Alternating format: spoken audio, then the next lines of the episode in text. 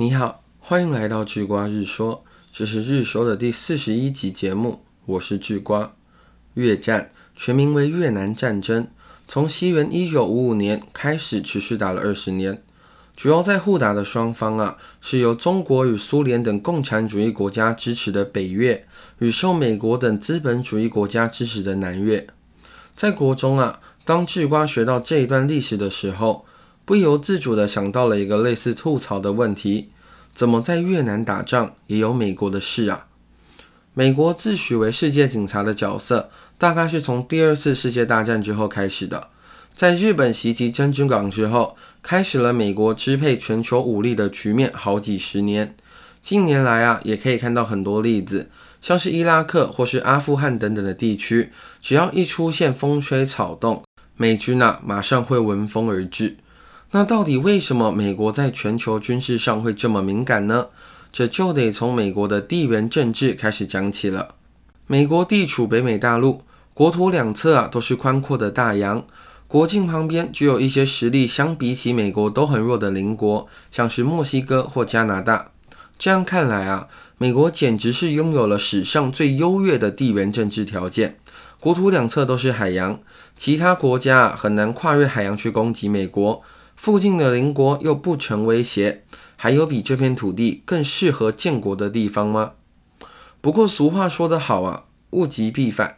这么优秀的地缘环境，其实也带有相当程度的凶险。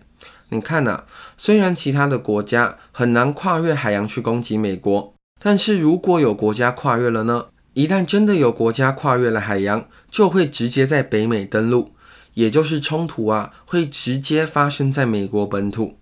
简单来说，就是海洋这个天险太大了，大到美国根本无险可守。那问题就来了。在如此开放的海岸线上，美国能在哪里设置防线呢？如果不太好理解的话，那智瓜就打个比方，想象一下有一个空荡的体育馆，而你一个人睡在体育馆中央，你心知肚明啊，体育馆很安全。但是如果有人跑进来的话，就可以直接摸到你的床边，诶，这样是不是也挺吓人的？比起睡在体育馆啊，你会不会觉得睡在一个有感应门、楼门？房门还有有卧室门的房间会更有安全感呢。如果真的睡在体育馆这样的地方，你明明知道馆内没有人，体育馆的门也都上锁了，但是啊，只要从任何一个角落传来一个小动静，你就会忍不住起床去看看那个门到底有没有锁好。你发现了吗？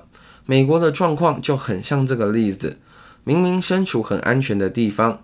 但是因为对于外在不确定的风险而一直有着不安全感，所以啊，对于美国时常到处管闲事的行为，有些人会用霸权主义或是强权政治等等的标签，认为美国就是在仗势欺人。但是如果能用今天日说的这个角度来理解的话，那么你会发现，美国其实也有自己的难处。